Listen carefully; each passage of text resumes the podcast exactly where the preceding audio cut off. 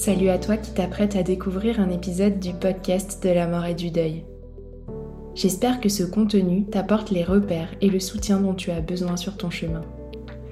Si tu veux que ce podcast continue et pouvoir entendre d'autres témoignages, interviews et partages inspirants, c'est à toi de jouer en nous soutenant sur notre cagnotte Tipeee. Si chaque auditeur nous donnait ne serait-ce qu'un euro par écoute, le podcast aurait encore de longues et belles années devant lui. Alors c'est le moment d'y penser, de t'arrêter et de valoriser notre travail. Toutes les infos pour contribuer sont en descriptif de cet épisode. Merci beaucoup et belle écoute.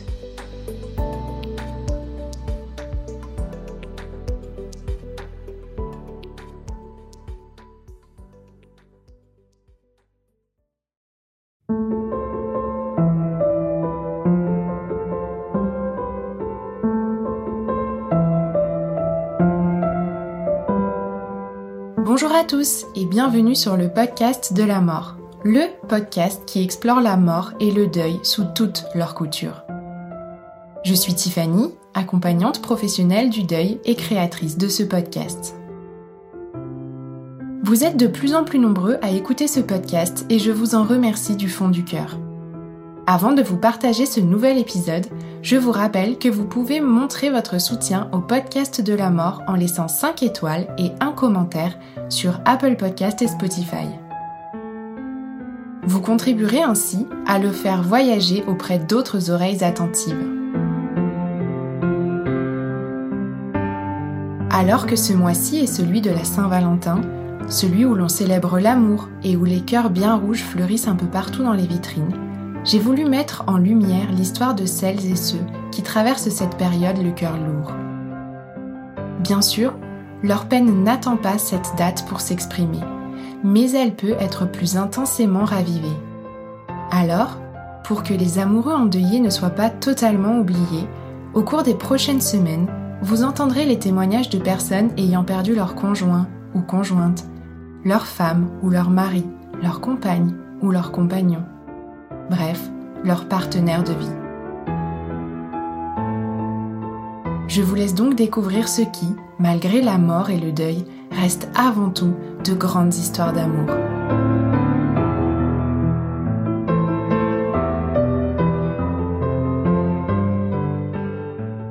Bonjour, je m'appelle Benjamin, j'ai 37 ans. Je suis papa d'une famille recomposée de quatre enfants au total, trois euh, à moi directement et un à ma compagne actuelle. Et tous ces enfants ont 12, 10, 8 et 3 ans et demi. Dans la vie, je suis coach en développement personnel et également préventeur dans l'industrie, dans une société de stockage de gaz, donc je m'occupe de la santé-sécurité des personnes au travail et de leur bien-être.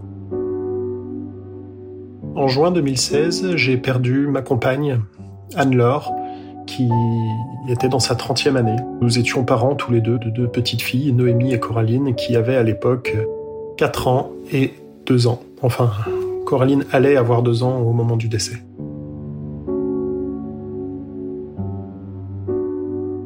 Anne-Laure, c'était une femme, si je devais utiliser un qualificatif particulier pour, euh, pour la décrire, elle était très douce. Elle était très douce, elle faisait pas de vagues, elle était discrète et elle avait besoin que les gens fassent le premier pas pour aller vers elle. C'est d'ailleurs comme ça qu'on s'est rencontrés.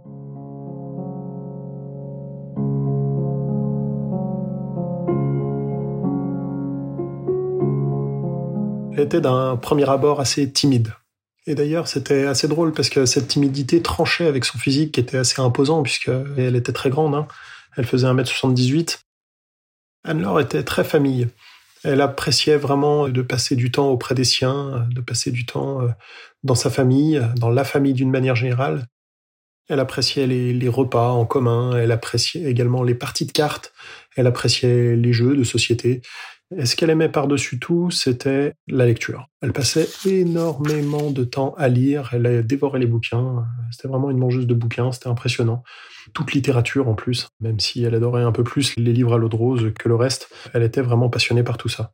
Elle aimait bien tout ce qui était manuel. Elle était assez fine dans ses gestes et elle aimait bien euh, ben, d'une cuisiner. Elle adorait faire de la pâtisserie notamment, euh, c'était assez précis. Et elle aimait bien également faire du tricot, faire des, choses avec minutie, voilà, préparer des habits, de la couture, du tricot. Elle avait bien tout ça. Elle préparait d'ailleurs parfois des tenues spéciales pour les filles.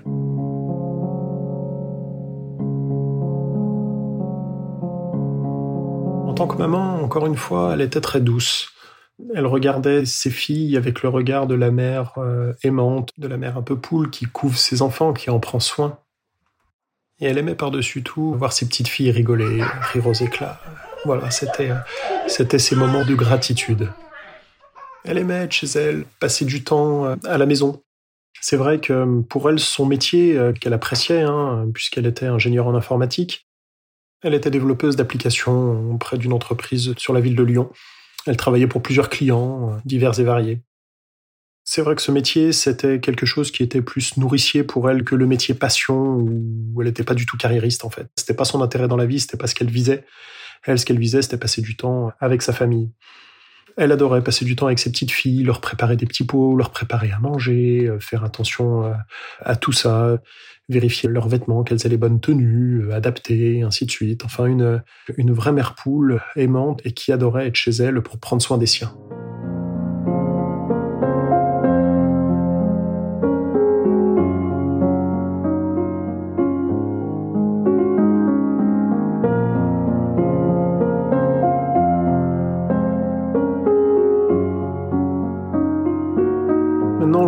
Du basculement, qui est intervenu juste après nos 30 ans, parce qu'en fait, on a fêté avec euh, toute notre famille et quelques amis nos 30 ans dans une salle où on a pu faire la fête tous ensemble.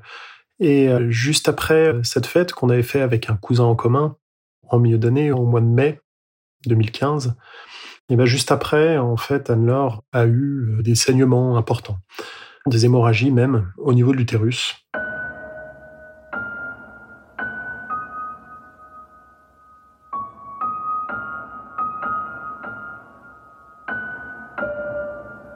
Et en fait, c'est des saignements qui apparaissaient de façon plus ou moins abondante et plus ou moins importante depuis la grossesse déjà de, de Coraline, notre deuxième petite fille, donc euh, ça, un peu plus d'un an auparavant.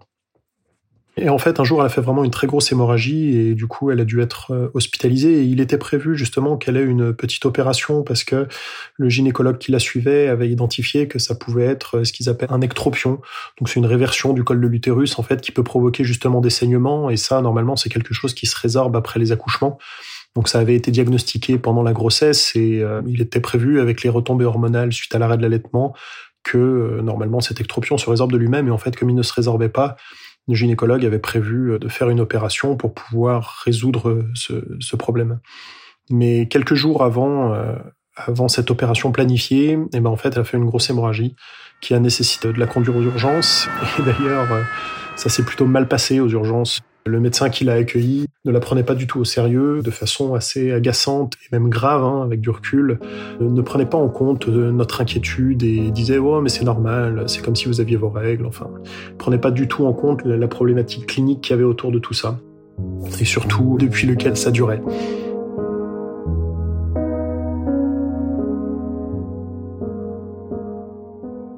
D'autant plus sensible, cette hémorragie, elle est survenue un jour où moi j'étais au boulot donc je travaille à environ 45 minutes hein, de l'endroit où, euh, où, on habitait à l'époque. Et Anne-Laure était toute seule avec nos deux petites filles. Et c'est vrai que faire une hémorragie euh, à la maison et avec les enfants, c'est quelque chose qui est particulièrement traumatisant en fait.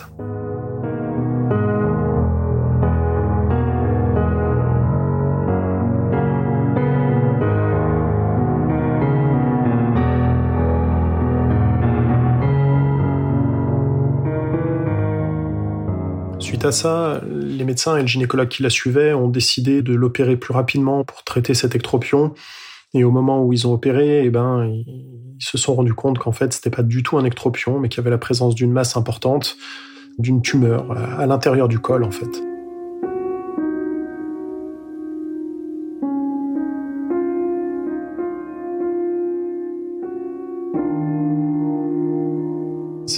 À l'intérieur du col de l'utérus, pas à l'extérieur. Et c'est pour ça d'ailleurs que la détection initiale avait été délicate par le gynécologue puisqu'il avait fait plusieurs frottis, mais en fait, qui n'avait pas permis de diagnostiquer la maladie puisque là, c'était pas une présence de tumeur sur le col, mais à l'intérieur du col de l'utérus qui n'est donc détectable que par le biais d'une conisation ou d'un prélèvement de tissu dans le col.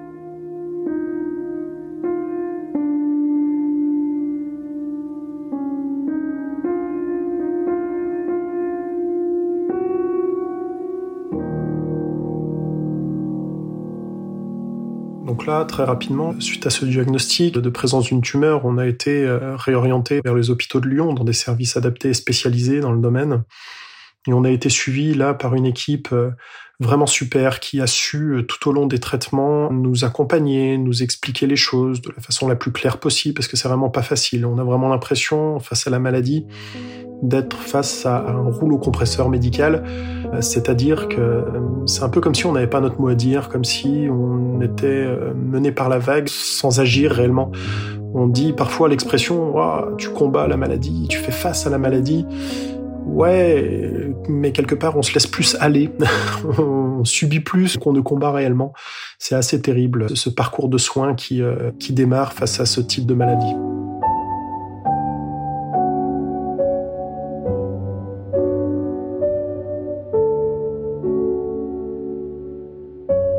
Évidemment, notre vie a basculé.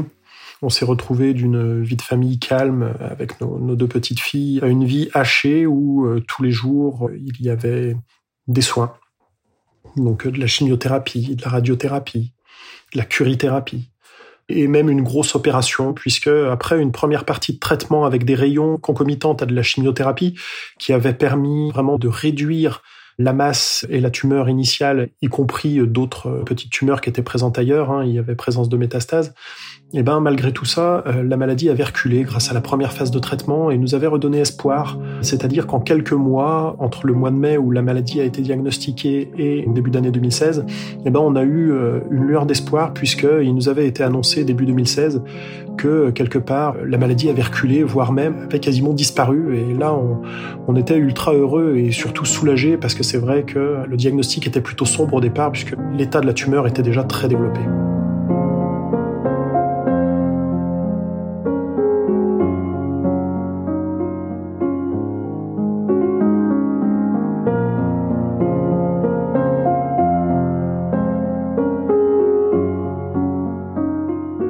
Suite à ces premiers traitements qui ont été euh, plutôt euh, douloureux, hein, parce que la chimiothérapie, c'est pas du tout anodin. Hein.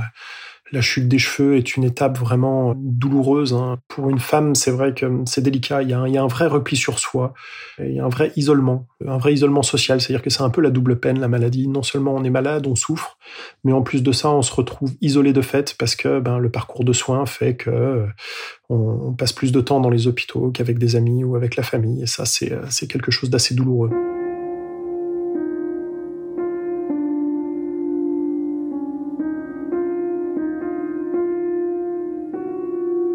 Mais malgré tout, il y a eu cette lueur d'espoir avec les premiers traitements où euh, on s'est dit ça y est, on va s'en sortir, on va y arriver. Parce que oui, c'est euh, c'est un combat qui se mène à plusieurs. C'est pas un combat d'une personne seule face à elle-même. Même si effectivement les soins se font seuls, ben, le, combat il se fait à plusieurs. Avec les parents qui étaient là, qui gardaient les enfants, qui prenaient soin de nous, qui rendaient visite euh, dans les hôpitaux et autres. C'était vraiment un combat de famille. Voilà.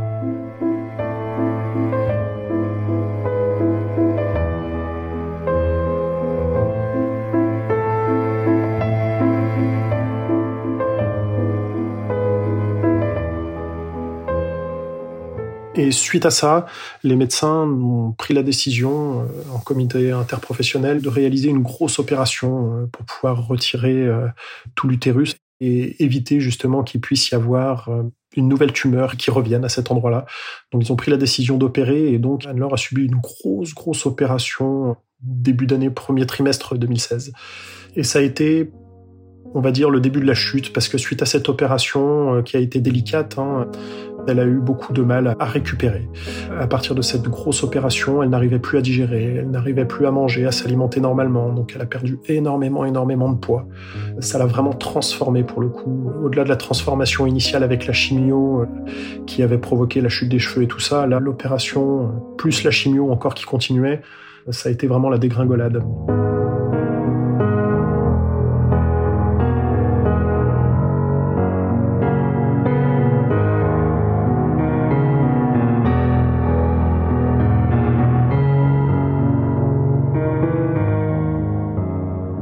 Et là, petit à petit, Anne-Laure a, vraiment sombré.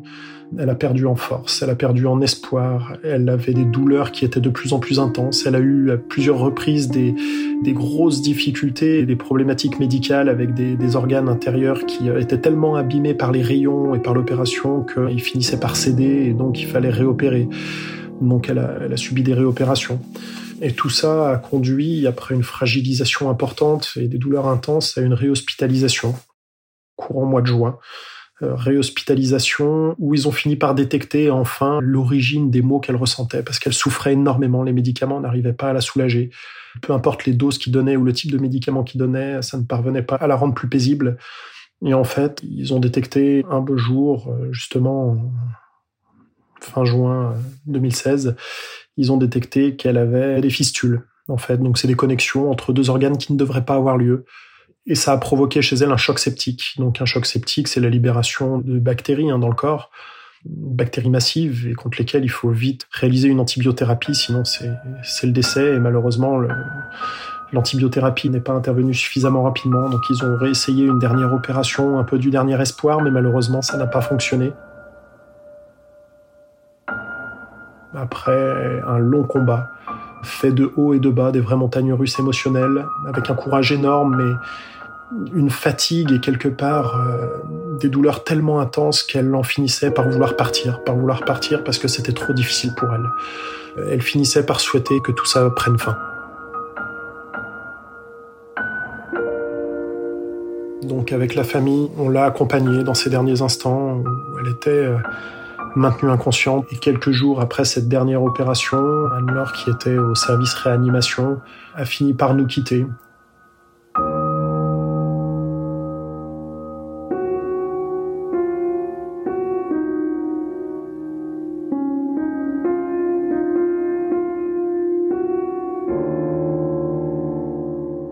Après ça, il a fallu l'annoncer aux filles, puisque bien évidemment, elles n'étaient pas présentes à l'hôpital. On a essayé de les préserver au maximum de cette difficulté, même si elles en souffraient beaucoup, bien évidemment, de l'absence répétée de leur mère à la maison pour suivre tout ce parcours de soins sur une année. Coraline, a, quelque part dans, dans sa deuxième année de vie, a très très très peu vu sa mère. Et Noémie, qui était très attachée à elle, a vécu vraiment le décès avec difficulté. Donc ensuite, il y a eu les obsèques qu'il a fallu organiser euh, malgré le contexte. Et c'est vrai que c'est dur et heureusement, j'ai été très bien entouré. Là encore une fois, je remercierai jamais assez la famille qui a été présente euh, pour nous et les amis proches. On a reçu énormément de témoignages qui aident à garder la tête hors de l'eau. Et ce combat nécessaire après, puisque c'est vrai qu'on parle souvent des gens qui vivent les maladies, mais il y a aussi euh, ceux qui sont autour. Et c'est important parce que quand il y a un décès, au final, eh ben, il faut penser à ceux qui restent, puisque c'est eux qui continuent cette route. Et il est important de garder de l'optimisme malgré les événements.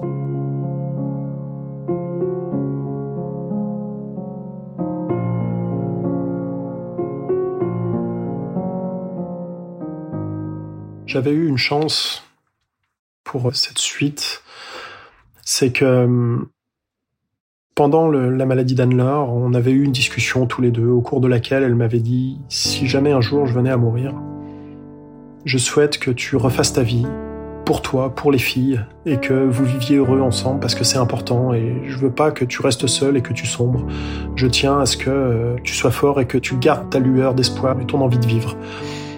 Et cette discussion, mine de rien, elle a été déterminante pour moi dans ma capacité de résilience suite à cet événement dans mon envie que j'ai eue par la suite de continuer à vivre, même si c'est toujours délicat. Il y a tout un tas de questions qui se posent hein, suite à ça pour refaire sa vie. Croyez-moi, c'est jamais le bon moment de refaire sa vie pour personne. Il y a toujours des personnes qui sont là pour juger, pour dire que c'est trop tôt, que c'est trop tard, que c'est trop ci, que c'est trop ça. Le plus important, c'est de faire les choses telles qu'on les ressent soi-même. Quand on se sent prêt, on se sent prêt et on le sait. Et c'est ça qui est important de ressentir, vraiment, de ressentir son intuition et de savoir euh, quand est-ce qu'on est prêt, quand est-ce qu'on a le déclic et quand est-ce qu'on a envie. Quand est-ce qu'on a envie? Il faut pas se forcer à faire les choses. Il faut, il faut juste le ressentir et se dire, euh, là maintenant, euh, c'est parti. Je veux reprendre ma vie en main. Je veux repartir de l'avant. Je veux continuer mon parcours et on y va. Voilà, c'est très important.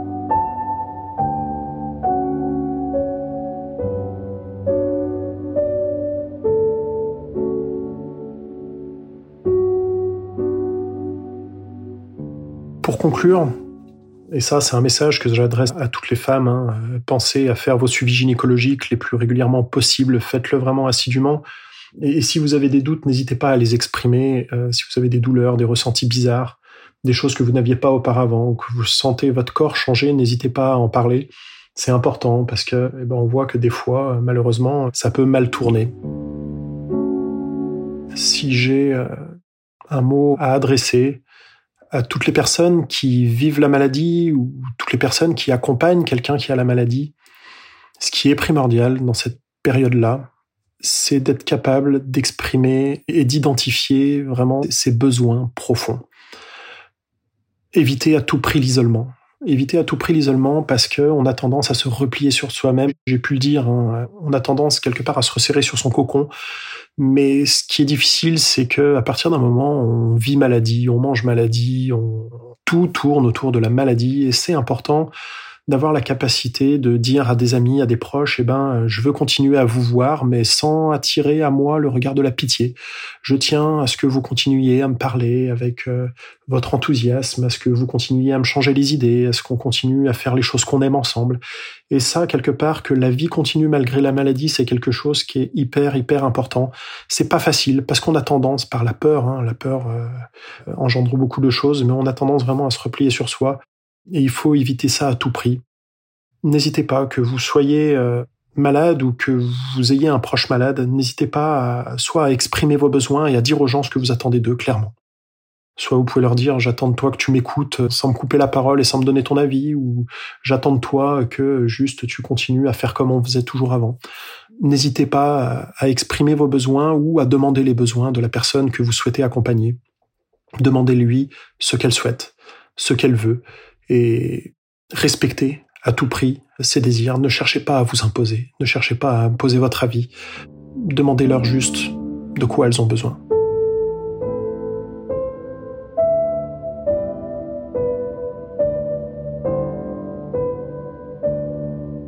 Aujourd'hui, pour terminer par une bonne note d'optimisme, comme je vous l'ai dit au départ, j'ai la chance d'avoir rencontré une femme merveilleuse avec qui j'ai eu euh, un enfant donc la vie continue, vous voyez, euh, elle ne s'arrête pas euh, à la maladie et au décès.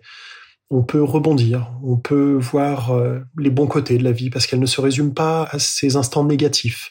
Il y a tellement de belles choses à vivre qu'il serait vraiment dommage de s'arrêter net et de ne pas continuer son parcours.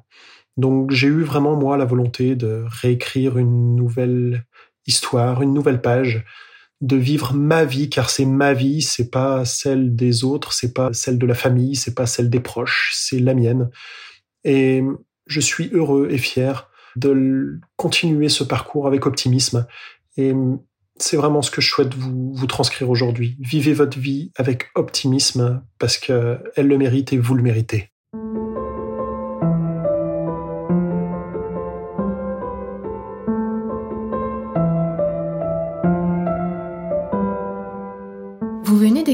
Un nouvel épisode du podcast de la mort. Cet épisode a été mixé et arrangé par Elsa Doll. J'espère que ce partage vous a plu et si tel est le cas, n'hésitez pas à me partager vos retours sur les réseaux sociaux, Instagram, Facebook, mais aussi TikTok de temps en temps. Vous pouvez aussi laisser 5 étoiles et un commentaire sur Apple Podcast et Spotify pour permettre au podcast de la mort d'être toujours plus visible. Enfin, N'hésitez pas à faire un don sur mon site www.lepodcastdelamorttoutattaché.fr dans l'onglet Soutenir le podcast si vous voulez encourager la suite de cette aventure. Je vous donne rendez-vous la semaine prochaine pour un nouvel épisode.